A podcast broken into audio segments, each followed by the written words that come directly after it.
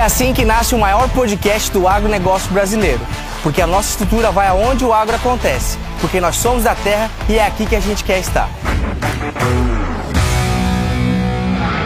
Fala moçada do agro, estamos aqui em mais um podcast muito especial. Hoje nós vamos falar que nem só de sal vive o meu gado, certo? É, estamos com dois colegas aqui, que é o Pedro Veiga, né? Hoje que ele é, trabalha na Nutron Cargill, certo? Gerente global de tecnologia e a professora Fabiola, né? Inclusive é uma das nossas mentores aqui da Fazenda Rentável. Bem-vindos aí ao Agro em Dia, né? Vai ser um, uma hora, duas horas de fala, né? Essa moçada que está indo para o campo, ou você que é da cidade, né? Que está querendo entrar na atividade do agro e, e, quer pegar alguns insights, quem é especialista, né? Quem está começando a atividade. Esse é o foco do Agro em Dia. E hoje nós estamos com uma convidada especial também, que é a Milena né? Milena, que é a nossa garota propaganda da, de todos os negócios do Hub do Agro. E também ela tem a, o seu podcast que chama. Como é que é, Milena? No Laço, tô chegando aí para vocês. No Laço, vem com tudo, viu? Aguardem. Ó, agronautas, muito obrigada, Alex, pela é disponibilidade. É Hoje, o César não pôde estar, mas eu estou aqui com vocês. Sejam todos bem-vindos a mais um episódio. E convido vocês a se inscreverem, ativa o sininho, já deixa tudo aí certinho pra vocês não perderem nenhum episódio, viu? É isso e aí, hoje pega tá demais. O, pega o aviãozinho, encaminha para todo mundo e compartilha com os amigos, certo? Que hoje é um assunto muito importante, né, na pecuária de corte, que é a questão de nutrição é um dos pilares de uma fazenda lucrativa, certo? Então vamos começar agora o primeiro é, bloco, certo? Antes eu queria que vocês falasse o nome de vocês e o arroba, né, pra moçada seguir vocês aí nas nossas redes sociais e no, no, nos canais. Bem-vinda aí, Fabiola. Pode passar Olá, teu arroba. Olá, tudo bem? É, primeiro gostaria de agradecer né, a oportunidade de estar aqui hoje conversando com vocês. Realmente é um tema muito importante. Meu nome é Fabiola Lino. É, teu arroba? Meu arroba, e para todo mundo, quem quiser me acompanhar lá no Instagram, é Fabiola Lino. Lá eu também posto alguns conteúdos técnicos, então me acompanha lá. Show. E você, Pedro Veiga? Bom, obrigado, antes de mais nada, pelo convite. Um prazer estar aqui Valeu. com vocês. Então é Pedro Veiga, arroba Pedro Veiga Cargil, lá no Instagram. Top demais. Então vamos lá começar agora, né? É, pro público de casa, né? Entender um pouquinho mais da história de vocês. Vamos começar pela Fabiola. Quem é você, Fabiola, na cadeia produtiva do agro? Me conta um pouquinho dessa história até hoje, né? Você que é goiana, do pé rachado mesmo, daqui de Goiás. Como é que você veio parar e virou professor e hoje é uma das principais autoridades do, da pecuária de corte? Oh. Foi pesada agora é? a responsabilidade aí.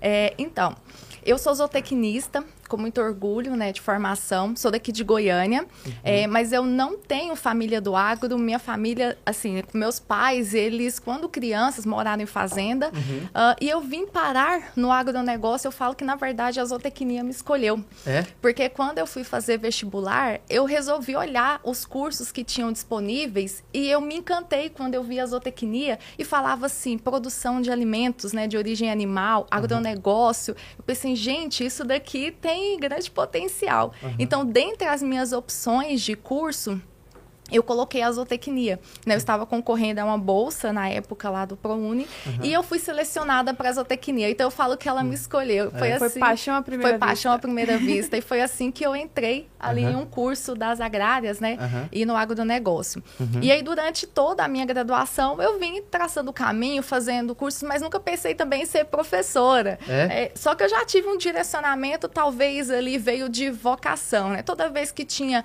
a, a aula particulares, às vezes vezes eu ministrava para os meus colegas, fui, fui monitora na, na graduação, e aí eu também fui professora Já de informática. Bastante, Ana. Quem é monitor é, é, é a nerd é, da turma, né? Ah, mas eu também ia pro barzinho, gente. É? Eu vou contar ah. também. hora de estudar, estudar. Hora de estudar, é, na hora de estudar, estudava. Bacana. E aí foi quando eu formei e decidi ir para a pós-graduação. Surgiu uma oportunidade, também não programei ir para a pós-graduação. Uhum. É, apareceu essa oportunidade durante o meu estágio supervisionado, que uhum. eu fiz na Embrapa.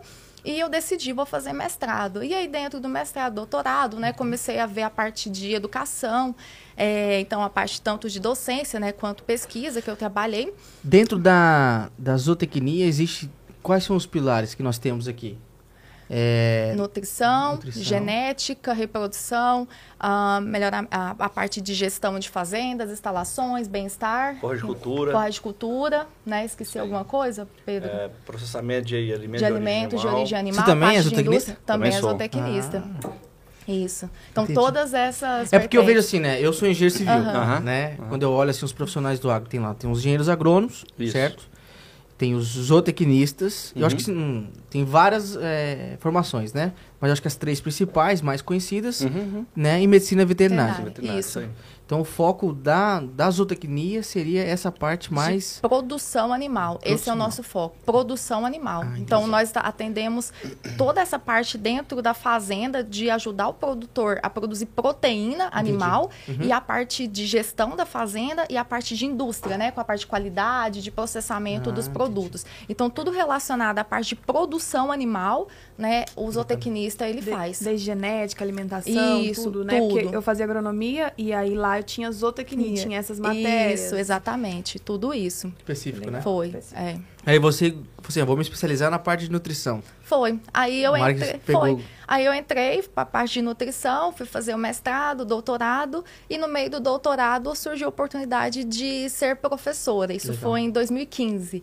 Né? E eu fui, fiz o processo seletivo. Passei Quantos anos dando aula já? Sete anos, né? É? Esse ano completam sete anos. Então já formou algumas turmas já? Já, muitas é? turmas. Ah, com certeza uns 600 alunos ou mais, oh, né? Bacana. Porque... Então manda um abraço aqui para os alunos que estão te assistindo. Oh, então, aqui, gente, abraço aí para todo mundo. Tem muito aluno hoje no mercado já, é? né? Então, é, eu tenho muito orgulho deles. Hoje eles Bacana. atuam em vários, em vários locais, fazendas, indústria, tem cargos aí importantes também. Aí, eu tenho Grato orgulho de aí todos a professora, eles. você que colou lá na prova lá, ó, é, mas ela te ajudou que repetiu passou, de matéria, por favor, Manda não fique com raiva um abraço para ela aqui, ó, né? Ô, Fabiola, é muito interessante a parte de nutrição, porque assim, todo ser vivo, ele depende do que come pro score, certo? Score corporal. Explica um pouco pra gente por que da nutrição uh, ser tão importante pro gado. Vocês dois, como zootecnista também, vocês têm propriedade para falar disso. Porque nós, como ser humano, sabemos que a gente precisa ir no nutricionista para uhum, cuidar, uhum. tanto para emagrecer e para ganhar peso, certo? Uhum, uhum, e no animal não é diferente, né? É, se eu fosse um boi, eu seria um boi lucrativo. porque eu abate cedo. Hã? É, porque eu como cedo. pouco e engordo rápido. A Milena já era descarte faz Isso. tempo já. Porque ela talvez... come, come quando engorda. Mas talvez uma matriz, né? É verdade. Ela ia ficar mais tempo no rebanho, essa não. É. Ia frigorífico rápido. É verdade. Tem vantagens e desvantagens aí. Então, Milena, é, a nutrição animal, assim como é na nutrição humana, é necessária para a sobrevivência, primeiro ponto, né? Certo. Se nós não tivermos aí um animal bem nutrido, a, a permanência dele, né, aqui na, na fazenda vai ser bem menor. Então, esse animal, primeiro, ele precisa receber uma alimentação de qualidade para ele sobreviver. E segundo, para poder produzir, né? Uhum. Porque se a gente quiser produzir carne ou leite, uhum. nós precisamos ali ter um ajuste muito bem, né? Muito bem feito. Certo dessa alimentação. Entendi. E aí é onde o pessoal realmente erra muito, né? Até o título aqui. Pois Porque é. às vezes ele acha, ah, vou só largar o animal no pasto, vou comprar um sal ali de qualquer jeito e colocar, e aí tá tudo certo. Se na nossa alimentação não funciona assim, não é? A gente, se a gente não ter lá todos os macros e micros, se não tiver tudo bem ajustado, a gente não consegue bem, tem deficiência, pode ter alguma doença, não consegue se desenvolver. Verdade. Imagina um animal. Verdade. É o mesmo princípio. Por isso a importância, né? Então, na real, o zootecnista, ele é igual fosse um nutricionista. Exato. Só que de animais. Exatamente, certo? isso. Uma coisa que a gente bate muito na tecla aqui na Fazenda Rentável é o seguinte: a parte de nutrição, por ser muito importante, no quesito assim, às vezes ele quer economizar, uhum. só que o boi fica mais tempo. Então uhum. acaba que esse, essa economia dele, se ele tivesse feito uma nutrição bem feita, o boi saía para abate bem antes na parte de engorda, não é? Isso, né? exatamente. Né? Então aí você se especializou nessa área, né? Foi uma área que te encantou, que é a parte de nutrição, dentro de todas as atividades de um zootecnista. E depois, agora eu sei que você também, além de dar aula, você é consultora, né, do agro, inclusive, é uma das consultoras das nossas fazendas, até estamos montando um projeto em conjunto com ela. Legal. Ela fez uma imersão, uma capacitação, né, para os nossos agrônomos, uhum. porque dentro de uma das nossas empresas, nós temos uma área de, de tipo assim, escola de ensino, né, para uhum. produtores, uhum. mais voltada à viabilidade financeira uhum. de um negócio, ver a fazenda como um negócio, né? Uhum. E aí agora a gente está destrinchando, entrando mais a parte técnica do item, né? Mostrar para um, um fazendeiro que ele não pode olhar a fazenda dele como um rebanho só. né? São raças diferentes, tipos diferentes. E, inclusive, a nutrição é, é, um dos fatores que tem que ser diferenciado. Não pode ser igual para todos, uhum. né? Senão você vai ter a mesma eficiência. Então, me conta um pouquinho mais dessa jornada sua empreendedora, né? Que você está assumindo agora nesses últimos tempos aí.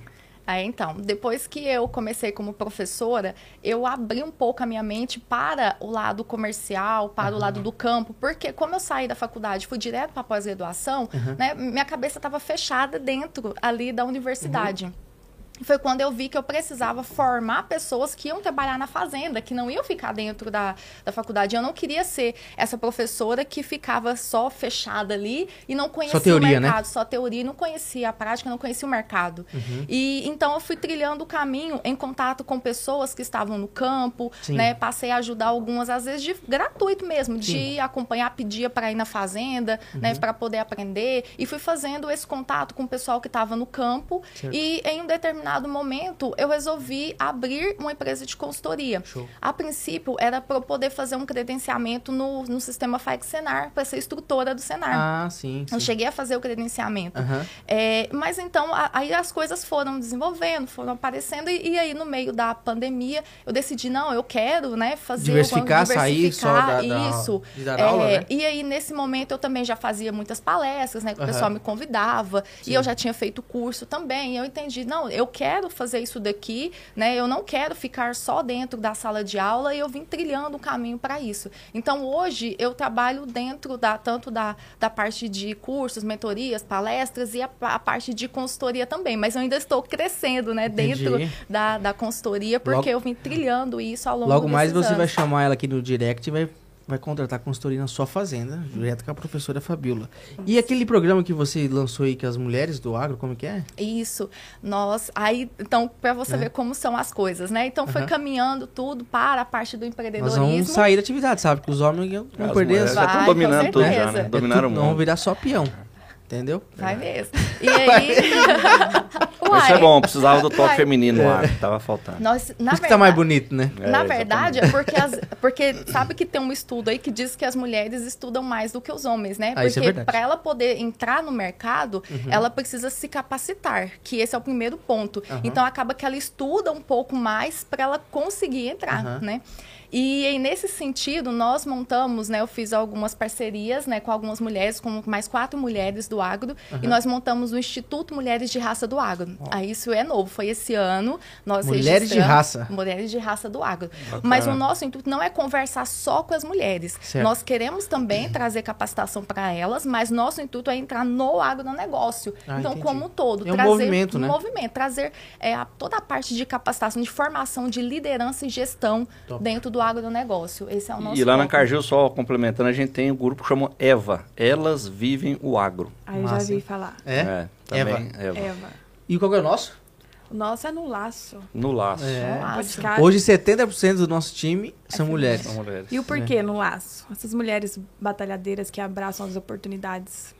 Boa. É. Vamos ver, né? Já já chega aí pra Então, gente. mulheres de raça. Gostei mulheres dessa frase. Raça. Então, tem já um, algum canal ou ainda tem, não? Tem, nós temos o Instagram, Mulheres é? de Raça então, do Agro. Pode seguir também a gente lá no Instagram. Nós temos um grupo do Telegram, né, que tem mais ou menos umas 300 mulheres participando. Nós vamos colocar o link Isso. aqui, ó, de baixo aqui lá no, no YouTube. Podem acompanhar né, lá e participar. Entrar lá. E se tiver Mas mulheres pode... de raça, vai lá. E só entra mulher nesse, nesse Telegram? não. Nós não podemos entrar infiltrado? Pode, tem, tem alguns homens lá também.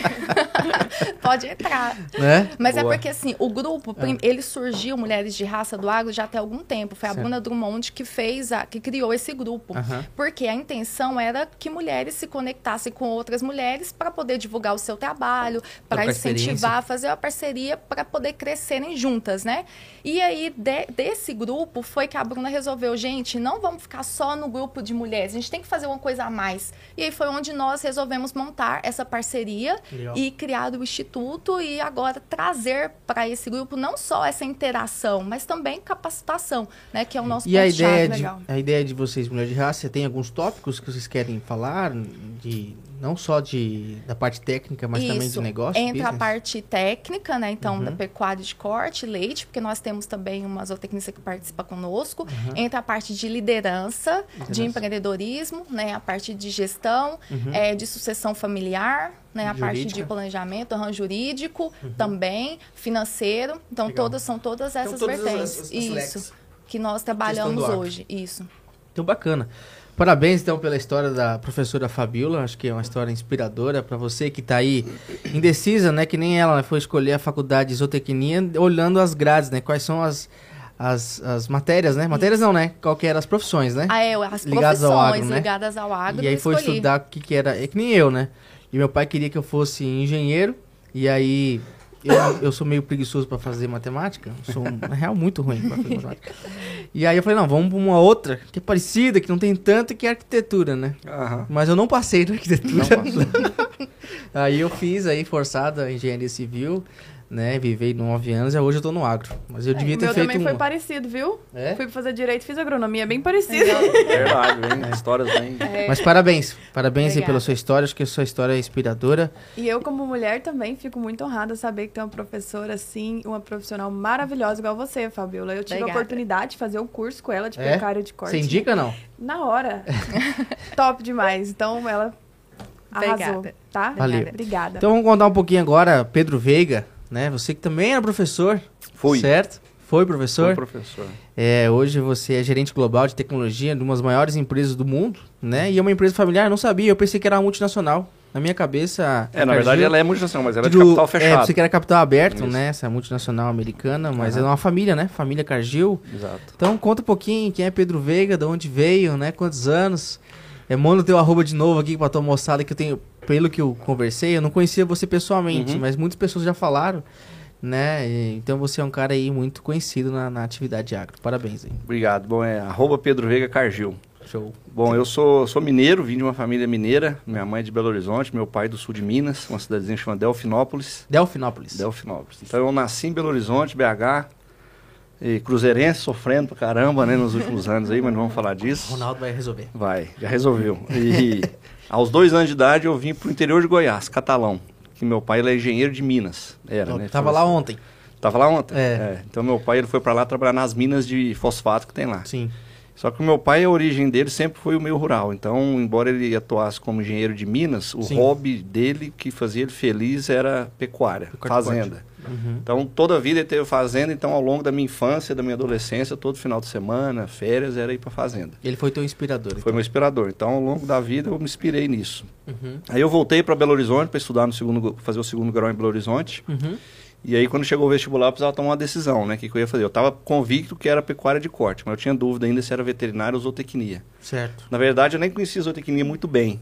Uhum. E aí eu costumo falar que ao longo da nossa vida a gente precisa de, de anjos na nossa vida, é né? E eu tive um deles, meu pai na época tinha uma fazenda no Pará, uhum. em Conceição do Araguaia.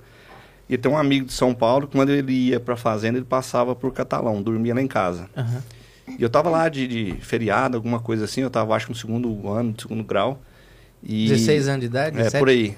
E a gente conversando um dia na janta, ela falou, e você sabe que você vai fazer vestibular? Eu falei, cara, eu tô na dúvida ainda, se é zootecnia, se é veterinária. Uhum. Eu falei, cara, eu tenho um livro lá que meu filho estudou em Viçosa, vou trazer para você a próxima vez que eu vier aqui. E ele levou, era o catálogo da graduação. Uhum. Aí quando eu fui folheando o livro, uhum. chegou lá zootecnia. Na hora que eu li, falei, puta, é isso aqui que eu quero. Porque a veterinária ela tem muito foco na parte clínica, na parte Sim, de sanidade, saúde, de é. saúde, é uma área que eu não gostava muito. E aí eu decidi zootecnia, coloquei na cabeça que era Viçosa. Eu sou muito focado. Então... E Viçosa é uma das principais faculdades, né? É, uma das principais faculdades. Então coloquei o foco, eu queria ir para Viçosa e fui, uhum. fiz zootecnia lá. E eu segui uma, uma linha um pouco mais acadêmica. Eu terminei meu, a minha faculdade de, de zootecnia, graduação, Sim. entrei no mestrado direto. Uhum. Igual eu. É, do mestrado eu fui para o doutorado. Gostava de estudar mesmo? Gostava. Eu, eu gosto muito da produção, agora de saber o porquê das coisas também. Eu, não, eu não, não, entra na minha cabeça usar uma coisa só por usar. Eu preciso saber o porquê e, até, e a fundo, né? Porquê Entendi. daquilo. Uhum. E aí, durante o meu doutorado, surgiu uma oportunidade de eu ir para os Estados Unidos. Eu consegui uma bolsa. Legal. E eu fui para Califórnia na época. Uhum. Fiquei lá dois anos na na Universidade de Davis, com o professor Bob Sens. A Fabíola até conhece ele, está aqui em Goiânia. É? Vai dar aula na, na UFG, ele te aposentou é. lá e veio passar uma temporada aqui. Adoro o Brasil. Adoro, adoro. Já fui é. casado com a Goiânia, inclusive, enfim. Ah, ainda por isso. E, e aí eu fiz o doutorado lá, em, lá em, nos Estados Unidos, voltei para Viçosa, Lá abriu teu mindset, muita coisa, porque lá é outra cultura, né? Total, mudou, mudou totalmente minha cabeça. Uhum. E aí eu voltei para Viçosa, teve um concurso lá para ser professor, e eu nunca tinha feito até então. E meu orientador na época falou: Ah, faz, você nunca fez um concurso para você ver como é que é. Aí eu fiz, uhum. passei. Falei, puta, e agora, né? Uhum. E aí eu comecei a dar aula, Aí, depois de Na cinco... mesma faculdade que você... Na mesma faculdade que eu formei, Federal Massa. de Viçosa. E isso no intervalo de quanto tempo? Você acabou de formar... É, formei, fiz um mestrado, doutorado, e... dois e anos, um ano e meio de mestrado, três anos de doutorado, quatro anos e meio, mais ou menos, uhum. depois de ter formado, né? Você tinha quantos anos, então? Rapaz... Quando virou professor? Professor novinho, igual comecei a Comecei novo, comecei novo, porque foi né? uma coisa atrás da outra, né? Uhum. E aí, depois de cinco anos dando aula em Viçosa, eu precisava refletir um pouco o que, que eu queria para o meu futuro, sabe? Certo. E aí eu fui, voltei para os Estados Unidos, fazer um pós-doutorado. Uhum. Na época eu, eu, casei e fui, então já foi uma, uma outra experiência, né? Porque quando eu fui, quando eu fui a primeira vez eu estava solteiro. Sim. E eu casei e lá nesses um ano e meio que eu fiquei, fui para fui para Iowa, fiquei uhum. um ano e meio no meu pós-doutorado. Foi lá que eu conheci o pessoal da Cargill, que até então uhum. eu não tinha muito contato, conheci um pouco a empresa. Sim. E aí eles me fizeram um convite para trabalhar na, na Cargill, né? Só uhum. que eu era professor concursado e tudo mais. Então foi uma decisão difícil, mas enfim, eu tomei essa decisão. É aquela hora, né? Que é que aquela hora, é. Agora é vai ou racha, né? é. né? Onde eu quero estar daqui a 5, 10, 15, 30 anos. Foi a avaliação que eu uhum. fiz. Coloquei pontos positivos e negativos na balança. E há nove anos eu saí da, da universidade, estou na, na Cargill, na Nutron, uhum. atuando com pecuária de corte no Brasil e em outras partes do mundo aí. Uhum. E eu tenho uma fazendinha também de cria em é? Itarumã, aqui em Goiás, eu e meu irmão mais velho, meu, nosso pai nos deixou. Então lá que a gente coloca um pouco em prática o que a gente, a gente propõe para os nossos clientes, né? Eu acho que é pecuarista também, né? Nem nós aqui, né? É. Nós também somos produtor e sente na pele todos os problemas do dia a dia. É né? isso aí. Então, resumidamente, essa é a minha, minha história. Parabéns. Me conta um pouquinho, assim, aproveitando, né? Uhum. Que você falou que agora você tá nove anos na área da, da indústria, né? Porque uhum, a Cargill uhum. é uma indústria, indústria né? São isso. sete segmentos, né? Isso. Dá uma explanadinha para nós o que, que é a Cargill, mais focado depois na Nutron, né? Que é uhum. é o departamento que você tá. Uhum. Só pra turma de casa que tá curioso, às vezes, que nem eu né? Que, porque eu, olho a Cargill sempre que eu vejo na estrada, os armazéns, os uhum, silos, uhum. né? A trade. Isso. Mas aí tem os outros braços que é um dos maiores, né? Do, do mundo. Aí. É, a Cargill, como você falou no início, é uma, é uma empresa familiar até hoje, né? A maior empresa familiar do mundo. Tem 157 anos de história. Nossa Senhora. Então ela está baseada em Minneapolis, nos Estados Unidos. Uhum. E ela atua hoje em mais de 150 países no mundo. Uhum. E temos 150 mil funcionários no mundo inteiro. Nossa Senhora! E sete, uni sete unidades de negócio distintas, né? Desde uhum. grãos, uh, frigoríficos, proteína animal, transporte marítimo, produtos e insumos para a indústria alimentícia humana. Uhum. E, a unidade de negócio que eu trabalho, que é nutrição e saúde animal. Uhum. Que a gente atua aí no mundo todo também nessa linha. E no Brasil especificamente,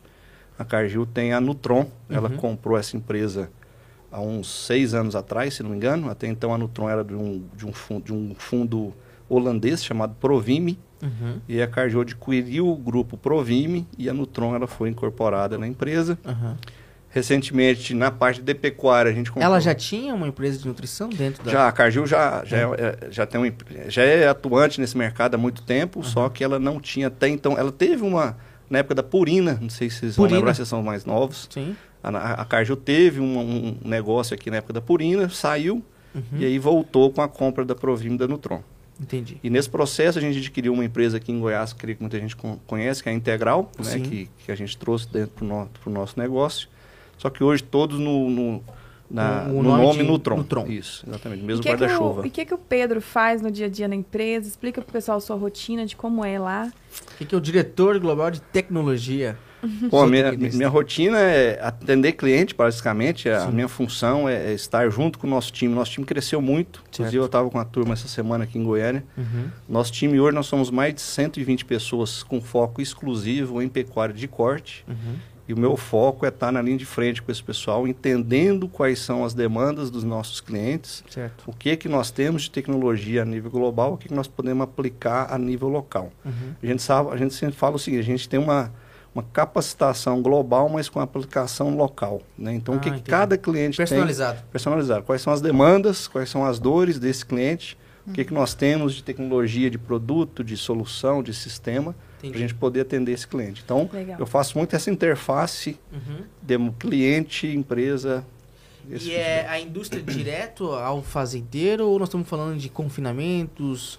Ou indústrias, né? O que, que é esse trabalho? Não, nós atuamos muito na parte de, da produção em si, pecuaristas de fato. Pecuaristas De mesmo. cria, recria, engorda. Entendi. Nós temos Todo um market share muito forte em confinamento, certo. em torno de 35% a 40%. Uhum. E nós estamos com um plano estratégico de crescer na área de pasto, que é onde estão as grandes oportunidades aqui do Brasil. Que, que é, é, o maior país... rebanho, né? Exatamente, que é o maior rebanho. Isso é. aí. E que é o nosso maior problema, que é o tema do nosso podcast Exatamente. hoje, né? Exatamente. Uhum. Né? muito a calhar. Né? Sem dúvida. É, eu já ouvi já alguns é, empresários da atividade, né? Uhum. Da mesma atividade que a sua, que falam que se pudesse só dobrar, né?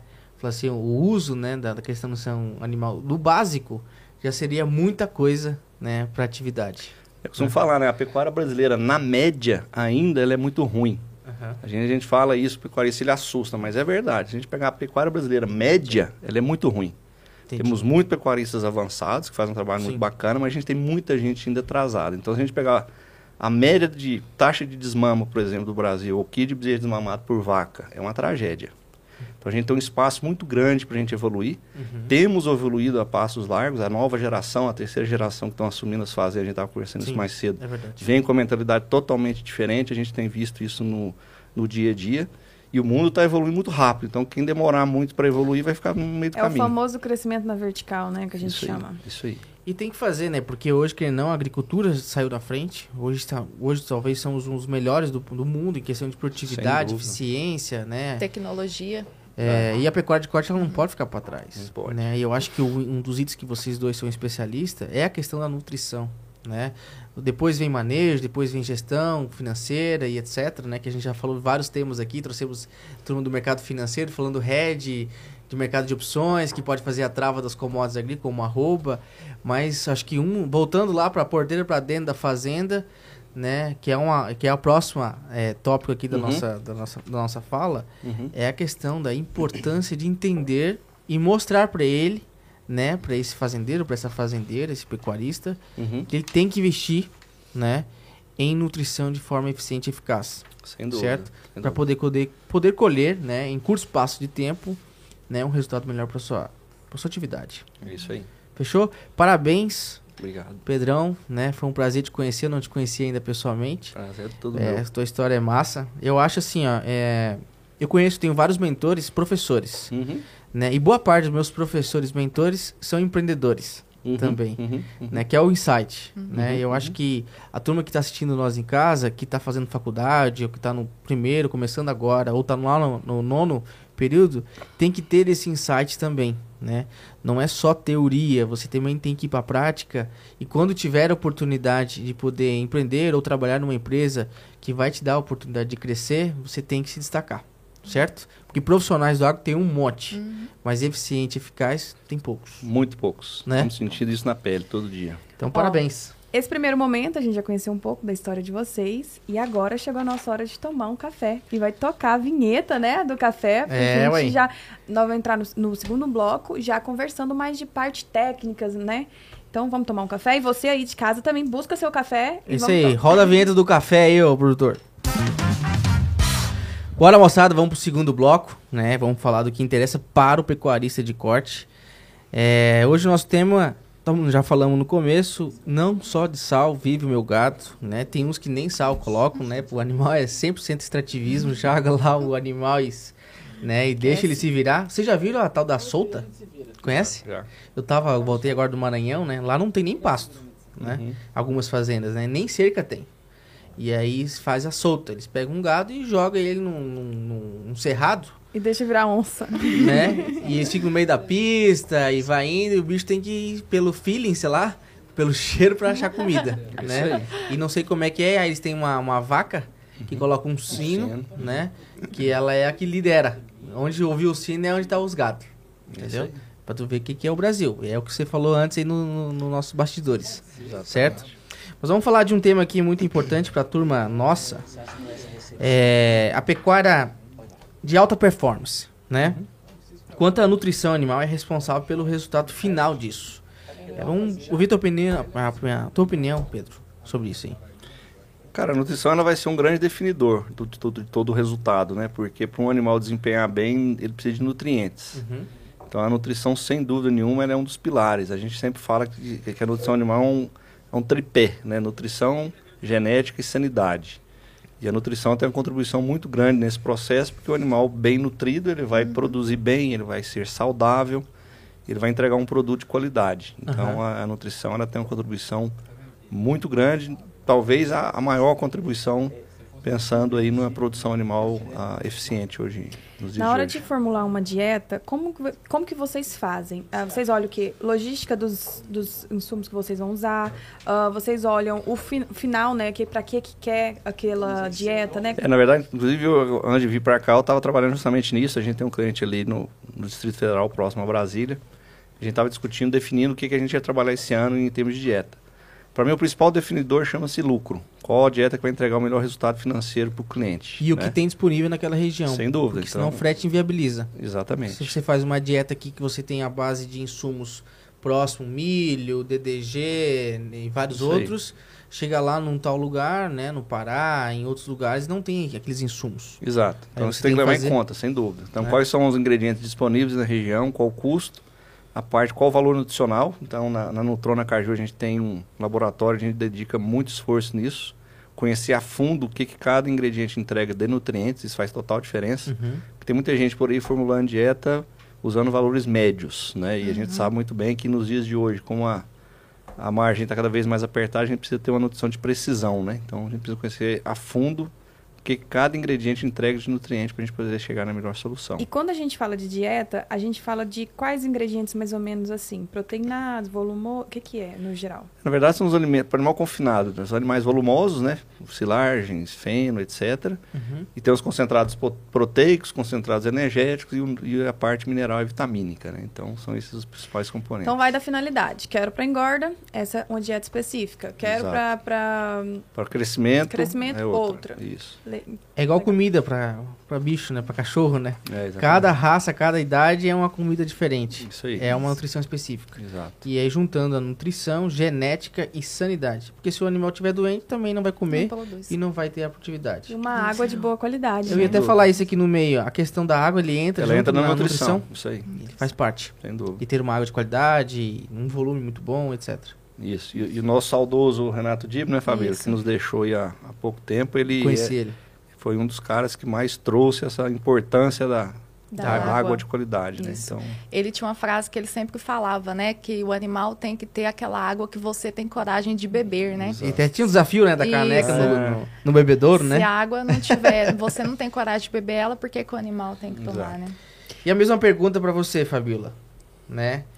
Dentro do peso, né? Da questão da nutrição animal, o que, que ele reflete no resultado final? É, o Pedro aí ele já falou muito bem, né? Tem uma grande porcentagem aí do, do resultado. Porque, uhum. como ele disse, o animal precisa estar saudável para ele poder produzir, uhum. né? E também a nutrição, ela vai ser determinante, né? No ganho de peso aqui na pecuária de corte, que é o que a gente uhum. trabalha. Ou no caso, o pessoal lá do, do leite, né? Na produção de leite também.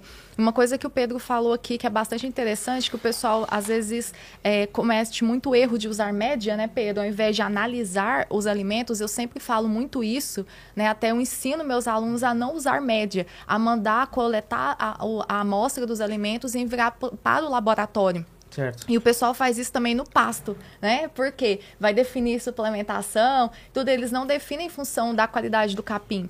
É, por quê? Porque o pessoal às vezes não quer ir lá no passo coletar a amostra. Eu já fiz coleta de passo para poder mandar para o laboratório de cliente para uhum. fazer justamente determinar qual é o suplemento que utilizar.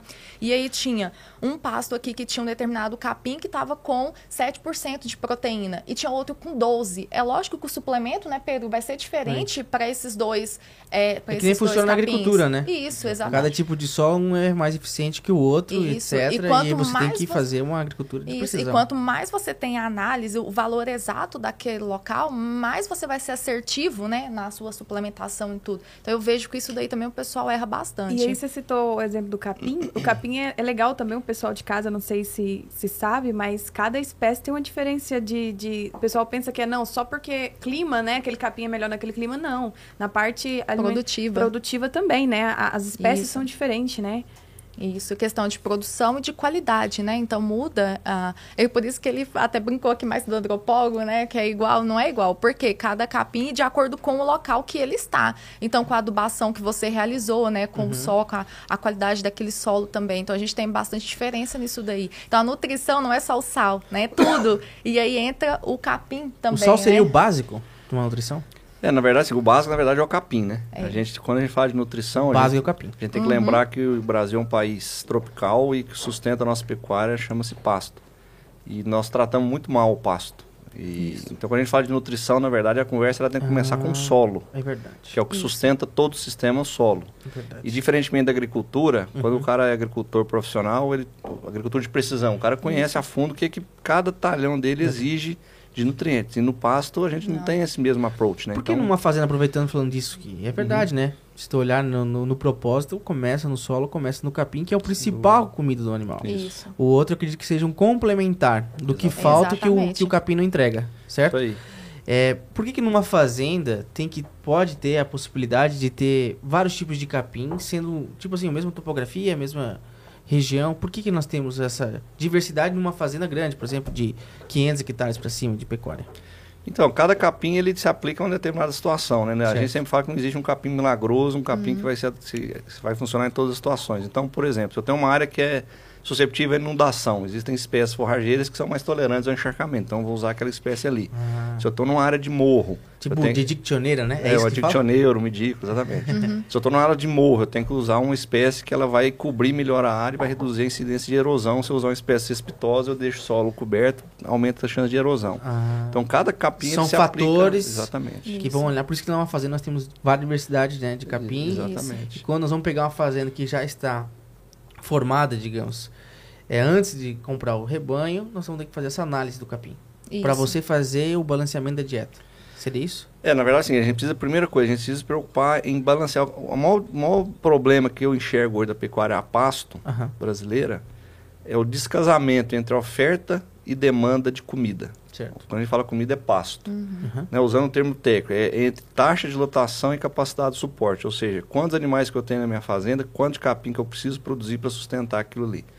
Então a gente faz, tecnicamente, um planejamento forrageiro. É, uma, uhum. é, uma, é, um, é um, uhum. processo que a gente adota, uhum. com todo um respaldo técnico, evidentemente, uhum. para a gente poder justamente saber ao longo do ano, de acordo com a espécie forrageira, fertilidade do solo, perfil uh, pluviométrico da fazenda, etc., quanto que ela pode produzir de comida. Essa produção está é factível com o rebanho que eu tenho? Hum. Infelizmente, a grande maioria dos pecuaristas não tem essa preocupação não e não fazem essa análise. Eu acho que nem tem ciência desse nem, negócio. É, é assim, é. a gente está falando, a geração mais nova, sim, uhum. porque ela tem percebido que precisa, precisa mudar. Né? Se a gente faz, a gente roda por aí, o cenário, a maioria dos passos, infelizmente, são passos degradados. É. Quando você vê um passo bonito, você para o carro tira foto, porque não é, é regra, é restrição, né? Então, é verdade. A gente precisa evoluir muito nesse quesito. E aí, Pedro, o pessoal é porque muita gente, quando fala em pecuária a pasto, pensa que a solução vai ser o suplemento, né? Então, às vezes, ele não faz esse planejamento, ele não tem uma quantidade de capim para atender a demanda dele, e ele já pensa, não, vou comprar algum suplemento que vai resolver. Mas o pasto, né? O capim é a base da alimentação. Então, se você não tem capim disponível, não é o suplemento, porque o próprio nome diz, né? É suplemento, é para complementar aquilo que está faltando. Então, assim, se você não tem o básico, básico, né? O, o alimento básico, que é a, o capim, não vai ser esse, a, o então, suplemento a sua solução. Então a turma aí da, da zootecnia, orientação, antes de começar a atividade, é a gente fazer um, um planejamento primeiro da fazenda, que é um planejamento forrageiro, Uhum. Certo? Isso. Para identificar as forrageiras que tem e o que, que nós temos que fazer para melhorar elas, questão de adubação. Estratégias, é, na, né? Na verdade, por exemplo, lá na, na, na Nutron, um serviço que a gente faz muito são, é casado. A gente uhum. chama de levantamento estrutural, que é o que você está falando, é um diagnóstico da fazenda. Diagnóstico. O que, que ela tem de área, como é que ela está dividida em espécie forrageira, passo, tamanho de passo, estrutura de água, coxa, etc. Certo. Com base nisso, aí a gente... Infraestrutura.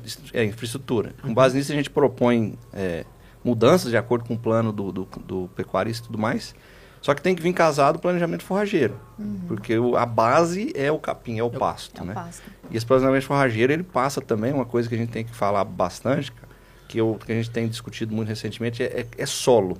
solo. Que hoje na pecuária a discussão da sustentabilidade está muito forte, certo. né? Uhum. E os solos, quando eles não são bem cuidados, ou seja, tem um solo de baixa fertilidade, ácido, que não passou pelo processo de correção e tudo mais, ele não sustenta um crescimento da Não é forragem. possível. então eu Uhum. não tenho captação de carbono no solo. Entendi. E hoje em dia a gente tem que falar disso em Sim. pecuária, porque a pecuária ela está como um patinho feio da história. Isso. E a gente precisa mudar. Uhum. A pecuária, na verdade, ela faz parte da solução. Entendi. Uma pecuária bem feita, ela é sustentável. Uhum. Agora, uma pecuária mal feita, ela não é sustentável. Isso tem que ficar bem claro. Isso é né? verdade. O marketing tem que ser agora positivo e levar essas informações, Sem né? dúvida. É por isso que o Agro Dia tá aí no ar, né? Mostrando pra vocês. Outra coisa também que a gente fala que é a questão da tecnologia, né? Uhum. Nós sabemos aí, acabamos de, de chegar da, da Tecno Show semana passada, né? Que nós Uhum. estava lá. E lá se fala muito, né? Que dentro de um grão de soja, de uma semente de soja, tem mais tecnologia que um smartphone. Essa tecnologia também está sendo aplicada na questão nutrição na suplementação? Tá, tem, tem sim, tem sido aplicado. Eu acho que é por isso que eu- até o teu cargo é sobre isso, né? É. É, Não eu no lado de tecnologia, mas é pensando aqui em, É. em novas soluções, de novos produtos, para poder aumentar a eficiência desses animais em, em conjunto, em 90% do capim. Sem dúvida, a tecnologia ela, ela, ela tá aí, ela, Uhum. a adoção dela talvez não é na mesma velocidade que a agricultura, por exemplo, mas a gente tem muita tecnologia assim de, de produto em si, o produto, aditivos, etc. E de processos também. Processo. Processos, né? E ferramentas digitais, inclusive, Uhum. para a gente poder avançar nessa questão. Que é mensurar, né? Por exemplo, eu, eu tenho várias fazendas aqui que mexem com intensificação, certo? Uhum, uhum, Aí você coloca um pasto menor, Uhum. né? pra- e coloca uma quantidade maior de animais. uhum, E normalmente com um sistema de rotacionamento. uhum. né? Porque a- respeitando aí, eu acho que isso deve ser matéria lá quando vocês eram, você dava aula, Uhum. né? A Fabíola é, fala isso toda hora, concordo. aham. Que é a altura, né? Entrada entrada de, e saída. entrada e saída, você respeitar, porque senão você de- também degrada o teu capim, mesmo que você adube ele, mas se você é um manejo de forma correta, Isso. o Atrapalha animal vai comer até o talo, né? Uhum, uhum. E precisa fazer isso. Então, quando você coloca em- implementando projetos assim, intensivos, e aí você vê dentro das fazendas um- um- uma área que não tinha antigamente, que elas são as próprias fábricas de rações, Uhum. né? E não é complexo, não é aquele moedor, né, que você faz. São só baias que você compra produtos a granéis Uhum. que tem disponível, né, na, na região, e aí você compra um de empresas como a sua, Uhum. certo? Uhum. Os núcleos, os, os produtos prêmios, Uhum. faz a mistura num vagão misturador, que já serve para levar, né? E lá ele coloca no coxo, desde na época que, digamos que na época de chuva, né? Uhum. Que nós temos pasto em, em oferta maior. Uhum. Mas desde lá você já começa a dar uma suplementação e conforme vai diminuindo a oferta de pasto, Uhum. certo? Você vai aumentando essa suplementação, que no final do ano, no final do ciclo, você faz uma média do ano agrícola, Exato. certo? Uhum. Então, esse também é uma, uma tecnologia que cada vez mais esses novos é, pecuaristas estão utilizando, certo? É, isso tudo é tecnologia, né, Alex? É? É, porque quando a gente fala da, de tecnologia, o pessoal lembra lá da agricultura, daquelas máquinas, né? Que é tudo É. hum, so- sofisticado e cada talhão da terra tem ali Sim. uma bação diferente. E a gente esquece que a tecnologia está no nosso dia a dia, lá dentro dos confinamentos, né? Nos chips, lá dentro dos próprios produtos que o Pedro citou aí da alimentação. Então, na verdade, nós temos tecnologia em tudo, né? A gestão da fazenda, Na pesagem. é, na pesagem, né? As balanças, brinco eletrônico. Então a gente tem muita tecnologia, só que ela não é, igu- não é aquela tecnologia que a gente pensa quando olha lá para a agricultura, que talvez, é, talvez não, ela está um pouco à frente ainda, né? Se a gente for considerar é, da pecuária, mas por adesão, penso eu também, né? É, eu- exatamente. Eu costumo falar assim, tem muita tecnologia que ela já está pronta, ela precisa ser aplicada. Isso. E a gente vive um mundo aí que todo mundo está buscando uma tecnologia disruptiva, alguma coisa. Tudo bem, faz parte do jogo. Mas fazer o básico já Fazer o básico básico. bem E é isso feito. que eu comecei a É falar, né? Arroz com feijão bem feito. É, É. Que adubação, jogar Isso. uma ureia lá, porque Dividir um passo grande em quatro patos menores, colocar água, coxo, isso é tecnologia, É, tecnologia. básica, mas que faz diferença. é, E olhando assim para a época da faculdade de vocês, a evolução de lá para cá dessas tecnologias para nutrição, para pecuária no geral, como que vocês olham isso? Você acha que foi grande? Foi como se foi algum tempo atrás, vocês acham que deu um boom?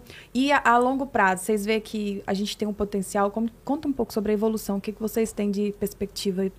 Eu enxergo que evoluiu muito sim nos últimos anos. O que eu aprendi na faculdade, que o mundo está hoje, são mundos totalmente diferentes. Uhum. E quem vai formar daqui uns anos também vai ser a velocidade, ela é exponencial, né? O mundo VUCA aí que a gente fala. Então, assim, mudou muito a velocidade do, do conhecimento. O acesso ao conhecimento hoje é uhum. muito mais fácil, né? Muito mais fácil, então vai continuar evoluindo sem dúvida. Ah, com certeza. Quando a gente estudava, quando eu estudava, eu não tinha a internet, né, assim, para poder fazer pesquisa, eu tinha que ir na biblioteca e pegar um livro, né? E hoje não, os alunos têm aí disponível conhecimento o tempo inteiro, em vários locais diferentes, né? É, vamos falar é. de potencial de área também, que é uma uhum. área que eu também estudo bastante, uhum. que hoje o Brasil tem mais de 160 milhões de hectares de pasto, certo? Boa parte são pastos degradados, né? E talvez nenhum, nunca um gado pisou lá em cima. Tem lugares que nunca pisou, foi feito só para abertura de área, uhum. né? E essas áreas estão degradadas. A gente sabe que nós somos um dos maiores produtores de carnes do mundo. Não sei se é o primeiro, se é o segundo. Segundo. Segundo. Segundo. O maior é onde você fez o teu capacitação. É, se a gente conseguir fazer o básico, que seria essa, dividir o pasto em quatro, colocar água e sal, né? Mas colocar uma nutrição melhor, em curto espaço de tempo, a gente pode ser o maior do mundo. Com certeza. Temos Mas só lembrando potencial. que exportação a gente é o maior. É, o maior né? exportador. É porque eles consomem para eles mesmos, por isso? É. Os Estados Unidos é maior e eles consomem boa parte da sua produção? Isso, exatamente. Entendi. Isso aí. E a nossa carne é mais competitiva também no mercado mundial, né? Então isso ajuda a gente. Por conta do custo de produção. Custo de produção. Lá eles Não só que... pelo custo, pela imagem que a carne tem no mercado. Isso tem que ficar claro também. É? A carne brasileira, a, a, imagem dela no mercado é uma carne commodity, né? Não é uma carne com um diferencial de qualidade, qualitativo. Então ah. isso tem um impacto no preço também. Ah, então se você acha que a gente conseguir aumentar a qualidade da carne, a gente consegue aumentar o preço do valor agregado do É, eu acho que a gente já está passando, eu acho que a gente já chegou num momento assim de, de tecnologias de produção, elas já estão consolidadas. Então assim, aumentar a produção basta o cara querer fazer. Obviamente que ele precisa ter um, um plano de, de, gestão, é um trabalho muito bacana que vocês fazem aqui, né, Legal. da Fazenda Rentável. Uhum. Então, assim, ele tem que ter um plano claro uhum. de onde ele está, para onde ele quer chegar. Então, certo. isso está dominado. Certo. Agora, a gente já está numa fase da qualidade. Qualidade. Eu acho que passou aquele momento de, ah, o Brasil ele produz quantidade, sim, mas a demanda por qualidade é muito grande, ela é gigantesca, na verdade. Falta uhum. carne de qualidade no Brasil. Entendi. Né? Então, a gente estava até conversando com um cliente ontem, um pecuarista, ele produz uma carne de altíssima qualidade e, e se não tem esse carne no mercado para esse nicho, né? Então, e se ele conseguir fazer isso, ele é melhor remunerado. Sem dúvida, ele vai ter um, ter um investimento mais alto, certo. porque ele tem que investir mais para produzir uma carne de qualidade superior, uhum. mas ele vai receber bem mais por isso também, né? Investir em genética também, né, Pedro? Sem que dúvida. é um ponto Aí... que a gente perde um pouco ainda, né? Pensando na qualidade genética dos nossos animais. Exato. Então vamos lá, sem, vou pedir a opinião de vocês aqui rapidinho. Entre um Nelore prêmio, né? Nelore, esse melhorado que tem agora, e o Angus, se fosse para vocês fazer um churrasco agora, qual que você preferia? Loucona essa justa, hein? A gente pode pular essa pergunta. Faz o cruzamento, cruzamento. É, cruza os dois. Pô. Cruza os dois, faz Usa um meio F1. sangue, é meio sangue. Os dois juntos. Né? Faz um F1 a gente come. E questão de preço no mercado? Mas é a questão, acho que também é por conta da, da cultura, né? Eu acho que o gado Nelore é um gado mais comum, né? Porque por conta das... Um, um gado que sustenta mais, acho. É, na é verdade, é sim, tem que deixar bem claro é. que a pecuária brasileira chegou onde chegou por causa do Nelore. Nelore. Ele é então, é muito Nelore, importante, né, para é, a nossa produção. Não, a gente não pode... Uhum. Eu falo assim, não, não dá para ficar comparando raça. Cada raça tem as suas particularidades. Uhum. Então, a vaca no Brasil vai continuar sendo vaca Nelore. Nelore. É a vaca que vai andar nos pastos, é a vaca que resiste ao calor, a parasita, etc. Agora, quando eu cruzo com raças taurinas ou angus, eu trago complementariedade, uhum. heterose que a gente fala, ou seja, eu reduz o ciclo produtivo, vou produzir uma carne de melhor qualidade, uhum. mais macia, mais harmonizada e tudo mais. A gente tem que explorar o que cada raça tem de bom, né? Fazer um mix. Fazer um mix. Um mix das Isso. duas. E aí, Milena, vai lá, vai essa quarta pergunta que eu vou deixar contigo. Bora. Então, bora. Deixa eu só fazer uma perguntinha rapidão aqui para eles. Eu queria ter um, um interesse saber, assim, questão de tempo. Uhum. Uh, essa negócio de raça, uh, você escolher bem uma raça define também a quantidade de tempo que você vai entregar o produto, né? Isso também entra pra, na parte zootécnica, né? Explica um pouco pra gente qual, como que tem essa, na hora da escolha da, da raça, como que eu, eu tenho que... De, Quais são os critérios? Os critérios para definir o produto final, como que é? Conta pra gente. É, na verdade, assim, a gente precisa definir qual raça que nós vamos utilizar, não só pensando na raça em si, mas um conjunto, né, Pedro? A mercado, qual mercado eu quero realmente atender.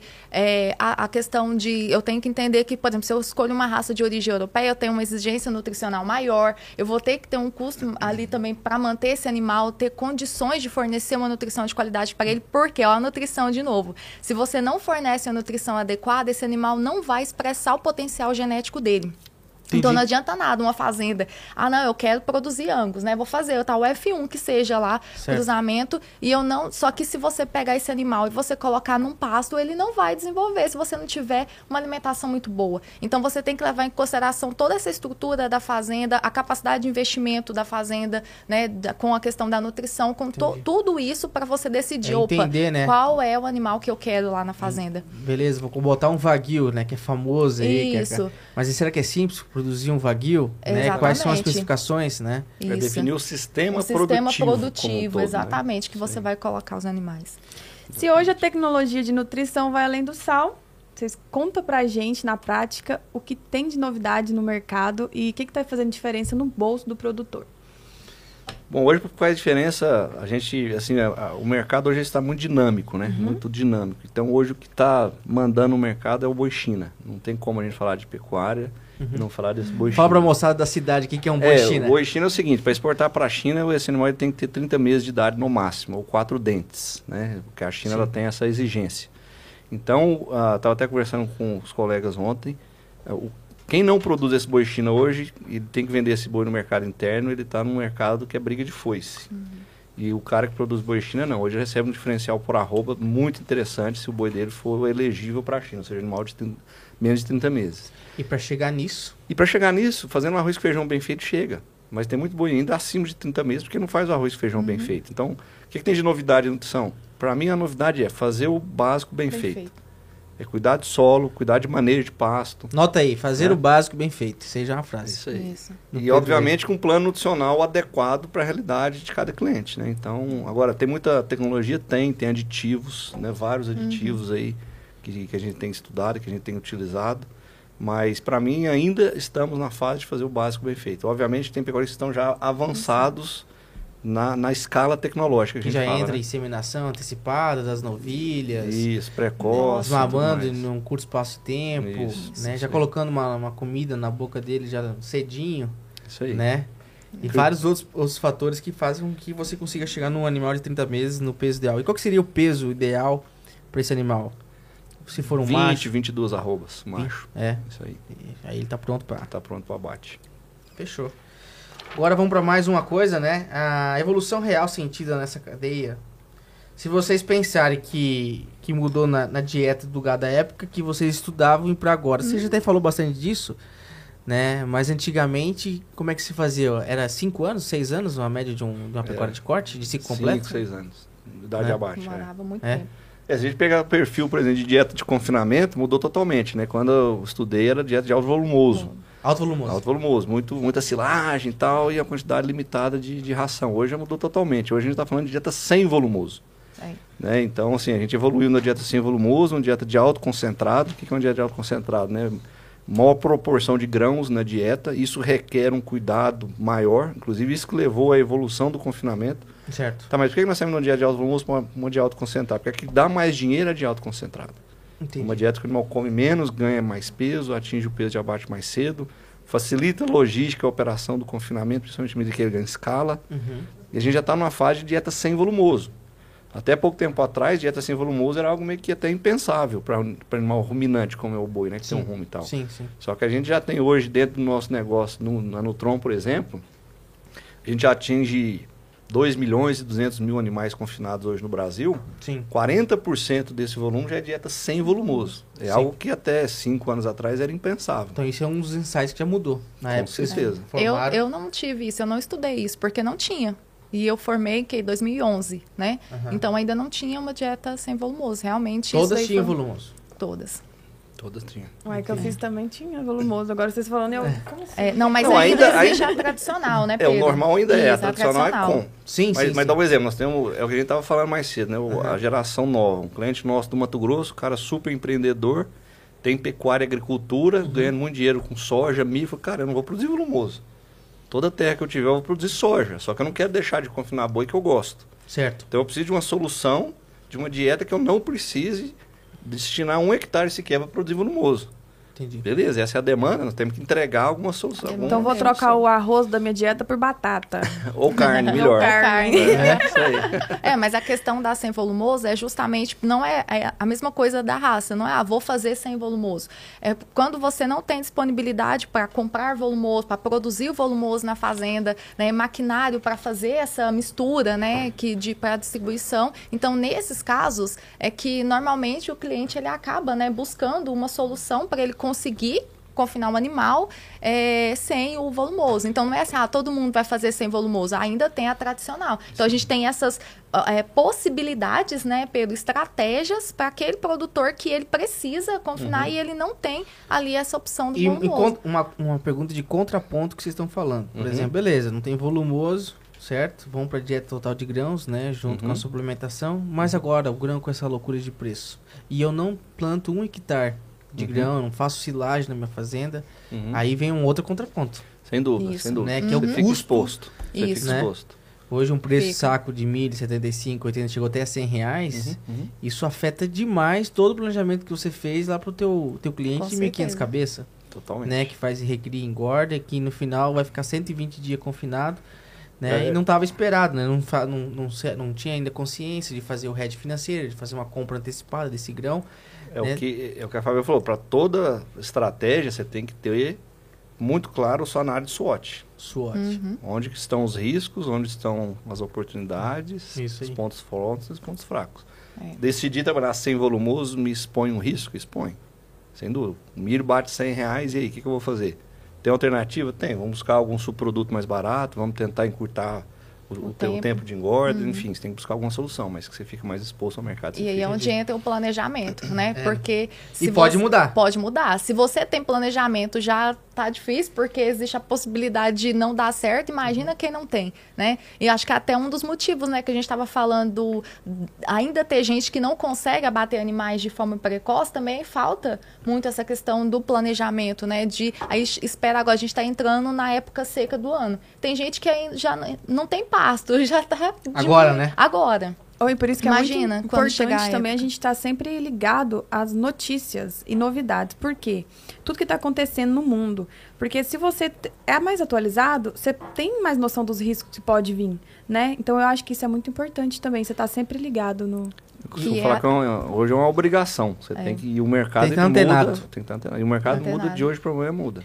E eu que tô é vendo gestão também, de risco, né? por conta do preço também dos grãos, né? Uhum. Existe um grande, um grande até a galera que está estudando aí, uma área para se focar, é a questão da pesquisa de novos produtos complementares, uhum. que não são industrializados, uhum. certo? Uhum.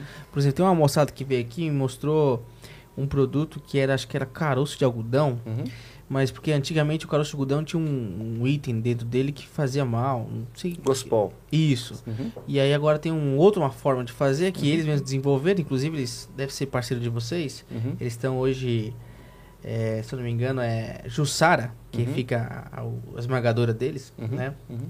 Então existe também, né, essa parte de pesquisa de P&D de novos produtos. Por exemplo, antigamente a gente fazia só é, é, aquele do grão, não é sorgo, é o como é que é o nome dele? É o. É, tem um parente do sorgo. Milheto. Milheto. Milheto. É. Uhum. Milheto era só normalmente focado para cobertura, porque ele cresce uhum. rápido uhum. tal, faz uma uhum. cobertura rápida, poder seca e emite soja. Uhum. Mas já entra, né, com uma segunda opção, fazer um milheto grão. Exato. Inclusive tem um cliente nosso no Mato Grosso do Sul que está fazendo algo que é inovador, que é grão úmido de milheto. Que ah, até é então eu, eu não conhecia. Não, não. Pois é, entrei gente... nesse aqui, né? Pesquisa de novos produtos, né? Exatamente. Assim, no mercado que está hoje, nesse passo a nutrição evoluiu muito, né? Você uhum. fez a pergunta como a nutrição evoluiu. Com uso de subprodutos. Hoje, subprodutos. Hoje, virou, hoje é obrigação, né? Uhum. Então, o, mais, o caso mais recente é DDG. DDG. Né? Então, hoje, Bacana. há pouco o tempo atrás, existia uma certa resistência, inclusive, de alguns nutricionistas do Brasil de usar DDG por ignorância, por falta de conhecimento. Só que aí, inclusive. É uma, Explica vou... pra turma o que é DDG também. É, DDG é um subproduto quando você extrai o. Você produz etanol a partir de cereais, né? De é. milho e sorgo. Então você tira o amido, o amido do milho é convertido em etanol, e aí o que sobra do milho ele é concentrado no que a gente chama de DDG, que é o grão, um, grão seco de destilaria. Né? E o WDG? O WDG é úmido. Que é o que vem da cana também. Não, não, WDG, ambos vêm do milho e do sorgo. Um, é, um é ah, seco e o outro é úmido. Exatamente. Ah, a única entendi. diferença é que um é, é seco e o outro úmido. E não era utilizado, era um subproduto antes. Não é que era utilizado, sempre foi utilizado, principalmente nos Estados Unidos, há muitos anos, só que o brasileiro não conhecia. E, e, quando a gente não conhece alguma coisa, você fica um pouco resistente, né? Entendi. Assim, então, logo que os DDGs chegaram no Brasil, a gente já de cara, não, pode usar porque a gente tinha esse conhecimento vindo lá uhum. dos Estados Unidos. Sim. Só que muita gente vai, ah, mas hum, será que vai, será que não vai? Só que hoje já... Já, difundiu. Tem um tempo difundiu. de validação, né? Tem, só que esse tempo hoje é, é muito ah, rápido. É, inclusive, muito naquele rápido. exemplo que eu usei antes, da, da fábrica de ração a granelo na fazenda, simples, a gente usa o DDG. Sim, sim. Né? sim. É o DDG, caroço de algodão, ah, então é paletezinho, paletezinho de, de soja, né? Casca que é casquinha de soja. soja. Soja peletizada. Polpa Peletizada. cítrica em São Paulo. Polpa cítrica. Tem muito. Aí é a questão da disponibilidade, né, Pedro? Que também tem que avaliar na hora de fazer a formulação. Aqueles, Uhum. aqueles ingredientes que você tem disponível, né? Ali, que está próximo à fazenda, por conta realmente de frete, né? Do Exato. custo dele. E olhando essa, também essa questão da pesquisa, tem uma fazenda nossa, né? Que eu acho que acredito que será o futuro das, das fazendas de pecuária. Porque Uhum. quando você vai comprar um, pensa numa fazenda de um rebanho em torno de acima de mil animais, Uhum. né? Que hoje é um rebanho razoável, certo? Uhum. Uhum. Você não vai conseguir comprar um lote, né? Digamos que essa fazenda seja de recria e engorda, Uhum. né? Uhum. Então você não tem aí a, a, a padronização de todos os animais que você vai comprar. Você vai comprar um lote lá de 30 animais de um jeito, 20 do outro, Uhum. 40 do outro. E automaticamente isso faz com que a dieta seja diferente. E aí o uso de tecnologia que eu tô falando para vocês seria o quê?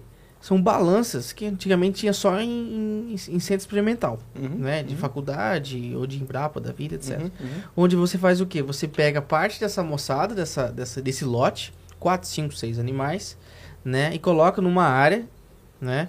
E onde você vai colocando dietas diferentes. Então, Por exemplo, eu pego uma base de produtos da Nutron, mais outros subprodutos, Uhum. certo? Lança nessa moçada, uns 30, 40 dias, não sei qual é o prazo para você poder aferir a eficiência da, da, daquela dieta, certo? E aí depois que der certo, você faz lá com várias e vê assim, ah, essa aqui deu a conversão alimentar é, viável, colocando lá a balança no bebedouro, né, Uhum. usando RFID, Uhum. e aí você começa a passar pro restante do rebanho e você tem um aumento de lucratividade no final do dia. Uhum. Eu acredito que essa tecnologia que entra no pesquisa, no pesquisa e desenvolvimento será mais difundida nos, nos próximos anos. Uhum. Vocês concordam com isso? Isso faz eficiência, até demonstra, vira resultado para uma, empresa de vocês como a Cargill? Sim, essa é a tecnologia que, eu- que ela vai chegar em algum momento, né? A gente já tem as balanças de passagem que a gente fala, você coloca a balança no pasto. O animal, quando ele for beber água, por exemplo, obrigatoriamente tem que passar ali, ele é pesado todo dia, então você sabe qual animal que está ganhando mais peso, qual que não está e tudo mais. E hoje nos Estados Unidos, por exemplo, já, é- já está no, no módulo, um modelo ainda experimental, que é um, como se fosse um container, Aham.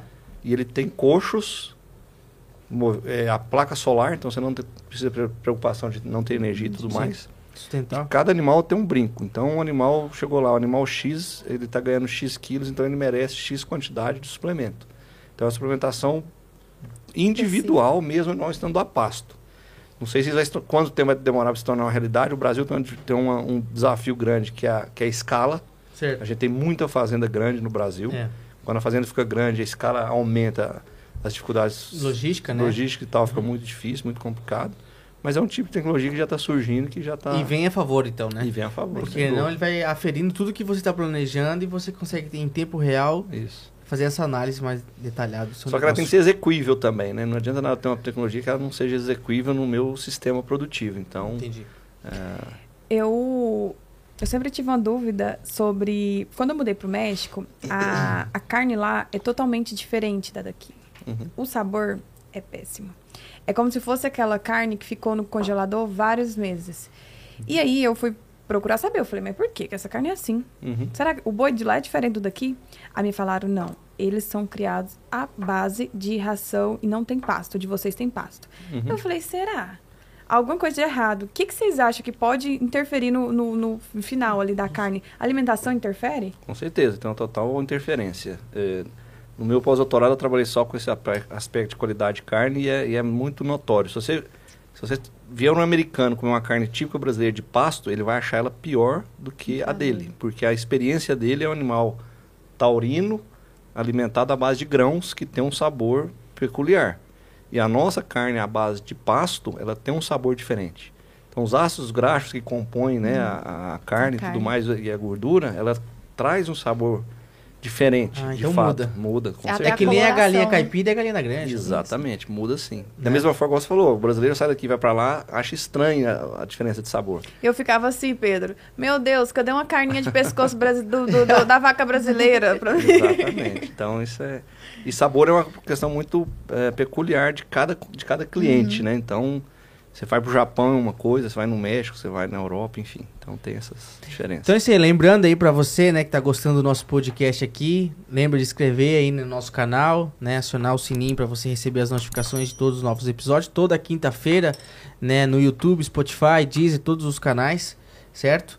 E agora vamos aqui, é, três dicas de ouro, né, pra, pra não errar na hora de investir em nutrição. Primeiro, Fabiola, você, É, planejamento, com certeza. planejamento, já anotei Planejamento. cinco vezes já, É, pode anotar de novo. seis vezes. planejamento, Conhecimento, né? Pessoal aí do campo profissional tem que estudar, né? Investir em Entender, conhecimento. investir em conhecimento, investir em saber o porquê, né, Pedro? Porque, assim, a gente vê que às vezes tem muita gente no campo que quer trabalhar com nutrição e o pessoal acha que é só misturar alguns ingredientes, colocar comida no coxo, né? E vê muito, assim, eh, de forma geral, né? Manejo e esquece de entender o porquê que as coisas estão acontecendo, né? Uhum. Então, acho fundamental a gente entender aí o porquê das coisas pra gente... e o terceiro? E equipe, né? Ó, Porque quem vai fornecer comida pra gente lá na fazenda, quem vai colocar comida todo dia, se o cara errar, se o boi não comer a quantidade que ele precisa e não ganha peso, não dá lucro. E a visão 360, né, que o Pedro falou, né? Então é chegar lá, não olhar só a nutrição, olhar a questão Isso. do solo inicialmente, Isso. né, de adubação desse pasto, né, de divisão de cercas, de manejo Tudo. sustentável, Tem né? que olhar tudo. E três dicas sua, Pedrão. A gente tem falado muito, a gente fala três P's: produtos, processos e pessoas. Ou seja, eu preciso É. ter produto de qualidade, eu preciso ter processos bem implementados, executados na fazenda, e por trás de tudo isso eu preciso ter pessoas treinadas, valorizadas, capacitadas, implementar tudo engajadas e tudo Em falar em pessoas, você que aí tá querendo entrar para agrárias, né? Vocês conheceram dois profissionais, agora zootecnistas topíssimos. Então, assim, qualquer dúvida que vocês tiver, vai lá no perfil deles no Instagram, vai buscar mais informações, porque Fabiola apaixonou à primeira vista, né, por zootecnia. Depois que leu lá a grade, É, o Pedro já mesma se- coisa? o Os dois, Pedro hein? já se apaixonou depois de ter recebido né, Eu- informações do, do- de outro colega. Então, assim, a zootecnia surge para os universitários também, né? Então, se você tem oportunidade e tem essa faculdade disponível, é um curso muito bacana, viu? Parabéns vocês Posso dois. fazer só uma propagandazinha antes? Lógico. É porque eu também estou como diretora em Goiás da Associação Brasileira de Zootecnistas. Uh. Então, quem quiser aí conhecer um pouco mais da zootecnia, saber como que nós atuamos, né, pode falar comigo, me manda uma mensagem lá que eu explico certinho, Eu né? tenho que fazer Viu? depois um podcast só falando de zootecnia, né?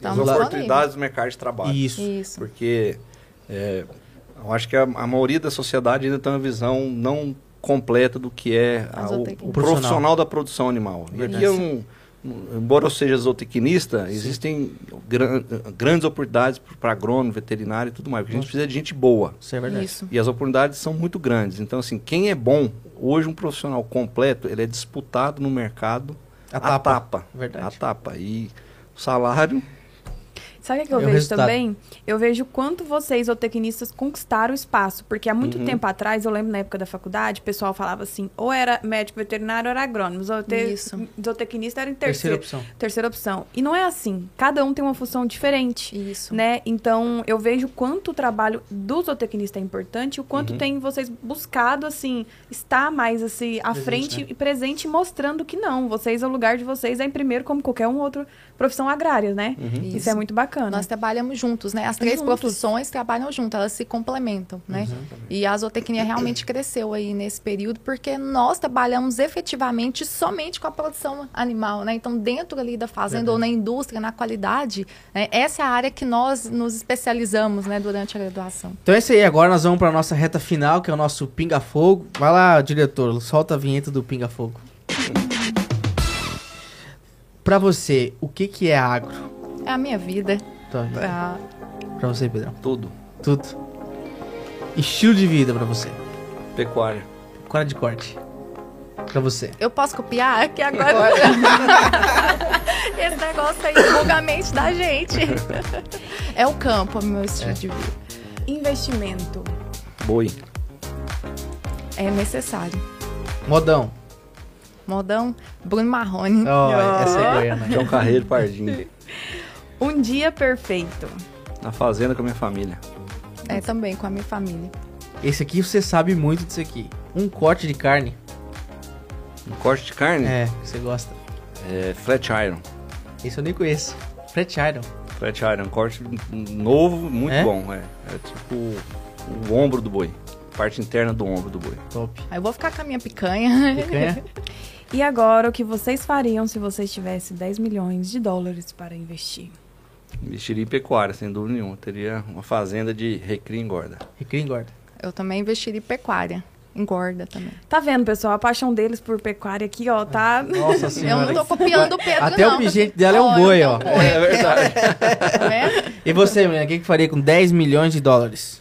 Ó, eu ia ter a fazenda, viu? Eu queria uma Também. super fazenda e um puta negócio. De tudo vocês Eu pensar. também. Vou só acrescentar uma Ah. coisa. Eu ia comprar uma RAM. É? Ia. Uma Dodge Ram? É lógico. Aí eu ia pra É minha bruta, fazenda, né? Ela, com- Juliana, Deus o livre. Cheinho de boi e com uma RAM. Uai, gente, não é?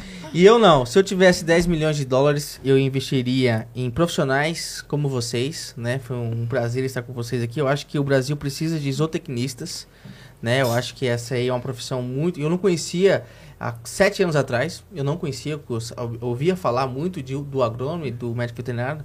Não entendi qual que era a função do zootecnista. Eu acho que isso... Por isso nós temos que fazer um podcast só para isso, porque pessoas do urbano não sabem Uhum. né, qual é a função e a gente tem que despertar isso neles, certo? Se eu tivesse voltado aí há, 15, há 10 anos atrás, né, a hora que eu, que eu fui escolher minha, escolher minha faculdade, talvez, com certeza, seria uma das profissões que eu analisaria com cuidado e se eu olhasse a grade, eu seria um zootecnista. É, você como engenheiro civil tá um bom zootecnista. Você tá Zootecnista, entendendo muito tá bem. entendendo, Opa. aham.